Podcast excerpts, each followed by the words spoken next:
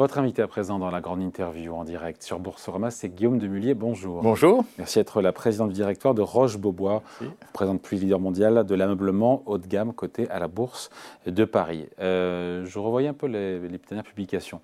2022, mhm. année quasiment historique. Hein, plus historique. 22% du chiffre d'affaires, 409 millions d'euros. Euh, premier trimestre, ça continue, c'est bien. Bon, ça ne croît pas aussi vite, ce qui est normal, parce que 22% par an, c'est compliqué à faire tous les ans. Premier trimestre, euh, chiffre publié il y a quelques jours, euh, en hausse de 12% euh, au premier trimestre. Est-ce qu'on peut dire que 2023 restera encore une très bonne année, d'ores et déjà, même si elle ne sera pas aussi bonne que 2022 Ah bah si, moi je pense que 2000, euh, c'est compliqué d'avoir évidemment une vision sur toute l'année, mais on, a une chance, c'est d'avoir des prises de commandes qui sont décalées par rapport au chiffre d'affaires, sont en avance euh, sur le chiffre d'affaires. En avance de quoi? Quelques mois? de, de, 4 à 6 mois selon les zones. Donc on a une assez bonne visibilité sur ce que devrait être notre chiffre d'affaires de 2023 en connaissant nos niveaux de commande, nos niveaux de portefeuille aujourd'hui. Il reste quelques mois guillemets, de, voilà, de, commandes à prendre pour faire l'année. Hmm. Euh, il, nous reste euh, bah, ce mois de mai, juin, les meilleurs juillet. Alors juillet est un gros mois. Là, là, on est plutôt les mois de printemps sont plutôt la saisonnalité classique de l'ameublement, c'est euh, d'assez fortes commandes janvier, février, mars. Et puis, euh, une fois que la rentrée scolaire est passée, mhm. euh, octobre, novembre, euh, jusqu'au début du mois de décembre, juste avant Noël, c'est le moment où les clients sont le plus intéressés par leur, ameublement. Donc, c'est ces mois-là ces mois qui sont des gros mois de commande. Bon, avec, euh, il y a la France évidemment, la France, je crois que c'est 28% du chiffre d'affaires euh, euh, global. Aujourd'hui, c'est les États-Unis qui sont notre premier marché avec un peu plus de 35%. Voilà, à la fois premier marché et marché qui croît plus vite. Vous me direz les deux, plus vite, voilà. les deux vont de pair. Hein. Absolument. Et donc, et donc oui, non, l'année 2023 sera une année au moins aussi bonne que l'année 2022, ça c'est certain. Donc ça sera une nouvelle année record. Après, effectivement, la croissance se ralentit clairement. Euh, voilà, parce qu'on a atteint aussi des niveaux. On, euh, vous disiez, on était à 409 millions de, de chiffre d'affaires.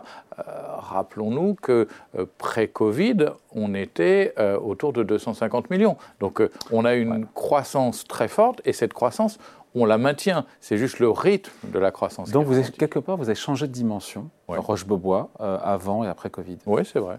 Oui, c'est vrai, parce que euh, on, a, on a des collections qui ont évolué, euh, on a des niveaux aussi euh, bah, de, prise de commande, des niveaux de volume qui nous permettent d'être plus présent en publicité. On a augmenté notre budget publicité de 45% dans cette période. Donc euh, on a la chance de pouvoir euh, toucher des médias euh, en France, aux États-Unis, qu'on ne touchait pas forcément avant. Donc on est plus présent chez les clients. On a pu travailler sur, sur nos produits. On a pu installer des best-sellers très forts. et puis on a aussi travaillé sur notre réseau retail, puisque bah, on a plus de moyens pour être... Combien de magasins en tout, combien de magasins en tout? 333 magasins dont 150 en propre. Voilà. À terme, vous avez vocation à avoir 100%. En propre? Ouais. Non, non, pas parce 100%, que, mais euh, non, la, franchise a plein d'intérêts. Euh, le groupe s'est construit avec la franchise. On a été probablement le premier franchiseur historique dans le domaine du meuble. C'est comme ça que les fondateurs euh, ont construit le groupe. Aujourd'hui, la franchise, elle a beaucoup de beaucoup d'atouts. Elle nous permet d'être présents dans des villes euh, moyennes ou petites dans lesquelles on ne serait pas en propre parce qu'on n'a pas forcément euh, la taille critique, on n'a pas forcément les connexions locales. Voilà, on a un franchisé euh, à Agen, en Corse par exemple, dans, dans, des villes où vous n'avez pas vocation magasin que, que vous n'aurez pas vocation à racheter? Non, parce, que, trop petit, parce que trop petit. Parce que trop petit, et parce que les connexions locales sont aussi très importantes euh, dans, des, dans des plus petites villes. Vous envoyez un, un salarié euh, qui a fait ses preuves euh, à Londres, à New York, vous allez l'envoyer sur la côte d'Azur, il va probablement faire un excellent, un excellent score. vous l'envoyez à Agen, ça va être plus compliqué parce qu'il n'aura pas les connexions. Donc ça, c'est important pour, ben, pour, pour des villes plus petites, et puis c'est aussi important sur des territoires de conquête. On ouvre cette année pour la première fois en Australie, par exemple, on ouvre avec un franchisé. Euh, y aller en propre, mettre en place une structure, un directeur de pays. C'est un, poisson pilote en gros, le, le, franchisé. Bah- et d'ailleurs, si ça marche et que le magasin est gros, bah, vous rachèterez. C'est ça là un peu la stratégie Peut-être un jour, mais euh, euh, c'est des, des, choses à, long terme. Dans l'est de, de l'Europe, c'est pareil. On est ouvert à Budapest depuis euh, trois ans avec un franchisé qui fait un super boulot. voilà, lui aussi, il a les bonnes connexions, il développe la marque. Mmh dans 10 ans, dans 15 ans, dans 20 ans, peut-être, mais il, aura le temps, bah, lui aussi, de, travailler avec nous, d'installer la marque, euh, de faire de la publicité, etc. Donc, euh, ce n'est pas, des, pas des stratégies à court terme. Euh, les, aux États-Unis, par exemple, on, est, on, y est depuis 1974. On a commencé les rachats dans les années 2000 et on vient, parce que ça a super bien marché, évidemment. 40 magasins aux États-Unis, dont 35 en propre. C'est ça. Euh, sur la zone Amérique euh, du Nord, parce que les magasins franchisés qui restent aujourd'hui sont les magasins au Canada.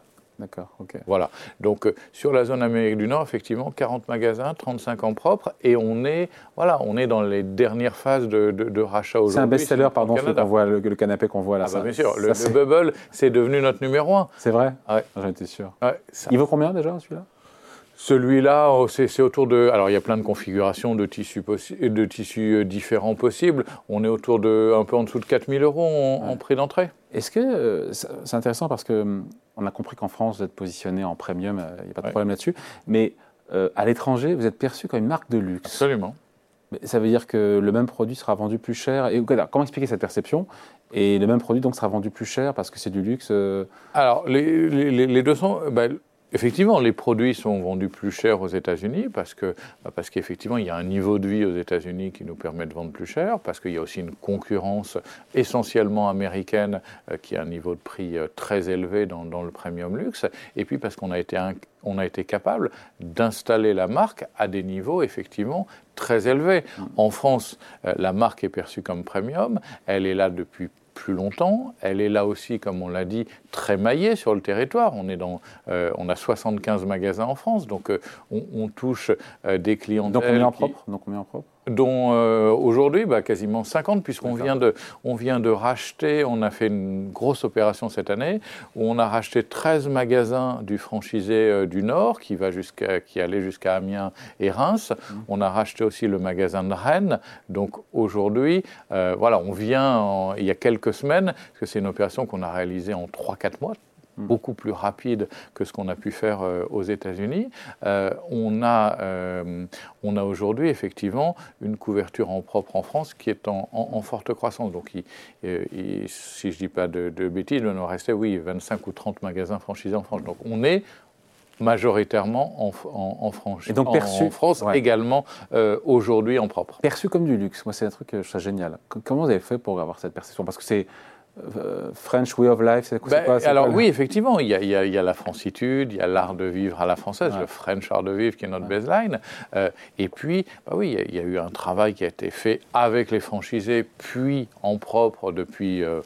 10 euh, ans, 15 ans où on a, on a des magasins en propre, justement, de, de, travailler. Donc les magasins américains sont plus rentables pour vous puisque vous vendez plus cher oui, et puis, et, puis, et puis ils sont aussi plus gros en moyenne. Donc euh, on a des, gros magasins qui font du chiffre. Donc oui, ça a été tout un travail autour de la marque, autour du marketing, autour des partenariats pour positionner très haut la marque aux États-Unis. Euh, la Chine, vous y êtes depuis l'an 2000. Oui, euh, vous avez doublé votre volume d'affaires en deux ans là-bas, 100% en franchise. Il y a une taille critique à avoir là-bas. Est-ce que vous avez aussi vocation à, à avoir vos magasins en dur en Chine? Bah, alors, Quelle place pour la Chine dans le... Il y, a clairement une place euh, pour, euh, pour la Chine euh, dans, dans une vision propre de la marque.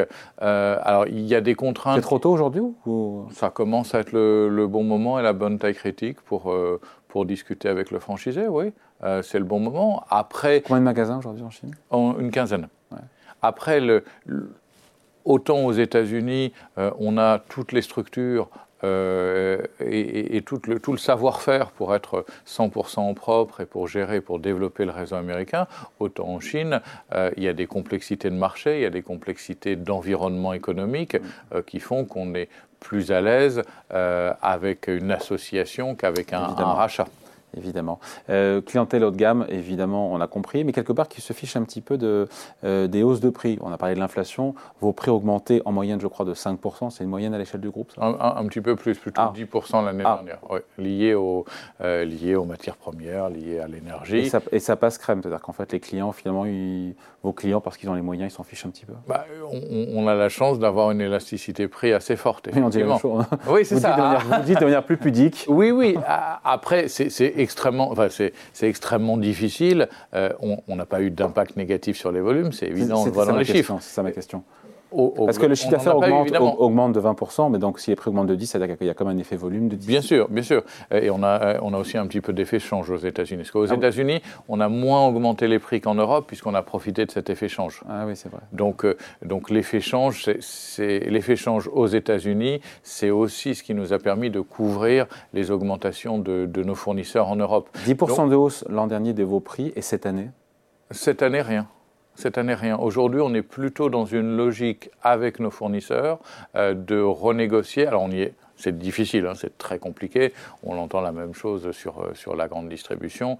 Euh, c'est compliqué, même dans un contexte où aujourd'hui les matières premières se stabilisent, où certaines commencent à, diminuer. Voilà, sur les métaux, par exemple. C'est moins évident sur le bois, sur les composites, mais on, comment, on est en tout cas dans une stabilisation et dans un peu de baisse. Parce que vous ne produisez pas, on l'a pas dit, pardon. Non, effectivement. Euh, on, on, travaille avec, euh, avec des, euh, des fabricants qui sont des partenaires de très Portugal, long Italie, Portugal, France. Italie, France, tous européens. donc c'est des gens avec qui on peut discuter, c'est des gens avec qui on a passé les difficultés des pénuries de matières premières, des augmentations, etc., main dans la main. Euh, c'est aussi des partenaires qui ont réussi à absorber nos augmentations de volume. Euh, c'est quelque chose qui était quand même pas évident hein, de passer euh, en, deux ou trois ans de, de, de, 250 millions sur nos magasins en propre à 410 millions de, de chiffre d'affaires, avec des augmentations aussi très fortes de volume sur nos franchisés. Donc ça s'est bien passé. Aujourd'hui, voilà, nos, discussions avec eux, c'est clairement de ne pas avoir de nouvelles augmentations parce qu'on ne veut pas aller trop loin, on ne veut pas trop jouer avec l'élasticité prix. C'est un jeu dangereux quand même. et puis voilà, on veut rester compétitif vis-à-vis euh, euh, de, nos clients euh, et on commence à discuter de, de, revenir sur certains points ou avec un calendrier à des prix un peu plus bas et de, faire une partie au moins du chemin qu'on a fait en termes d'augmentation sur ces deux dernières années. Alors, il y a les partenaires, il y a les clients, il y a aussi les actionnaires, peut-être côté à la Bourse de Paris. Vous avez choisi vos actionnaires cette année. J'ai vu ça. Vous avez distribué bah, on 80%. Oui, absolument. On a distribué un total, on a fait un acompte de, sur dividende euh, au mois de décembre de 1 euro. On fait euh, là, euh, ça, doit être voté à l'Assemblée générale du 15 juin, on va faire donc 1,25 euro, donc 2,25 euros, alors que le bénéfice net par action est à 3,10 euros. Donc oui, effectivement, c'est un bel effort vis-à-vis de... Cet effort de verser, de, de reverser 80% de vos résultats, c'est une année ou est-ce que ça y est, maintenant c'est la nouvelle norme? C'est aux actionnaires de choisir. Euh, c'est difficile à dire, mais euh, clairement, on a eu la chance sur ces dernières années, là aussi parce qu'on a changé de dimension, de générer beaucoup de cash. Ce cash nous permet de couvrir des investissements. On a euh, aujourd'hui, cette année, un budget d'investissement, y compris rachat de franchisés, qui est au-delà de 20 millions, quand on était à 6 millions mm. il y a 4 ans. Donc on, investit, on a la capacité euh, euh, de, de, payer des dividendes importantes et on a aussi euh, une trésorerie entre guillemets de sécurité qui est très importante puisqu'on est au-delà de 70 millions de cash net. Mmh.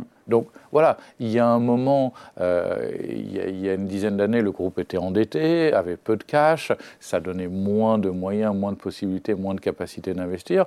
Aujourd'hui, à partir du moment où on a la capacité d'investir, euh, où on a euh, cette solidité financière avec ces réserves de cash, il n'y a pas besoin d'avoir 200, euh, 300 millions de réserves de cash. Donc on a cette possibilité de couvrir nos besoins et donc de, de, payer davantage de dividendes également, euh, tout en assurant la croissance du groupe. Il se passe quelque chose, on finit là-dessus, sur le titre. L'action gagne 20% depuis le début de l'année. Est-ce que, oui, ça y est, il se passe... Très clairement, il y a beaucoup de signes d'attention de la part d'investisseurs, de, fonds d'investissement, parce qu'on a peut-être mis un peu de temps à, être connu parce que voilà, on est une valeur un peu atypique, c'est difficile d'avoir des comparables. Euh, on est, euh, il y a peu de, sociétés du meuble qui, qui sont cotées. On n'est pas qu'une société de l'ameublement, on est aussi une société qui confine au luxe euh, sur un certain nombre d'aspects. On en parlait aux États-Unis. donc voilà, il a fallu un peu de temps pour, pour se faire connaître. Le, titre a eu un très beau parcours dans, dans, dans, ces dernières années, puisqu'on s'est introduit à, à 20 euros en 2018, on a été longtemps entre 18 et 20, et puis on a progressivement euh, franchi les, différentes résistances à 30, à 35, et puis plus récemment au-delà de 40. Donc euh, ouais, je pense qu'on commence à, à, être plus connu, plus écouté par les investisseurs. Le fait de payer aussi euh, des dividendes significatifs, ça, ça rend la valeur Roche-Beaubois attrayante. Donc oui, il y a plus d'intérêt clairement, et il y a plus d'entrants, et donc bah, voilà, ça, ça, ça, ça, permet de, bah, de, venir couronner et puis de venir couronner aussi le travail effectué. Je veux dire, euh, ça ne tombe pas du ciel. Hein. Peut-être, ouais. Bon, en tout cas, merci de passer nous voir. Guillaume Dumullier, président du directoire de Roche-Beaubois, invité de la grande interview en direct sur Boursorama. Merci. Merci.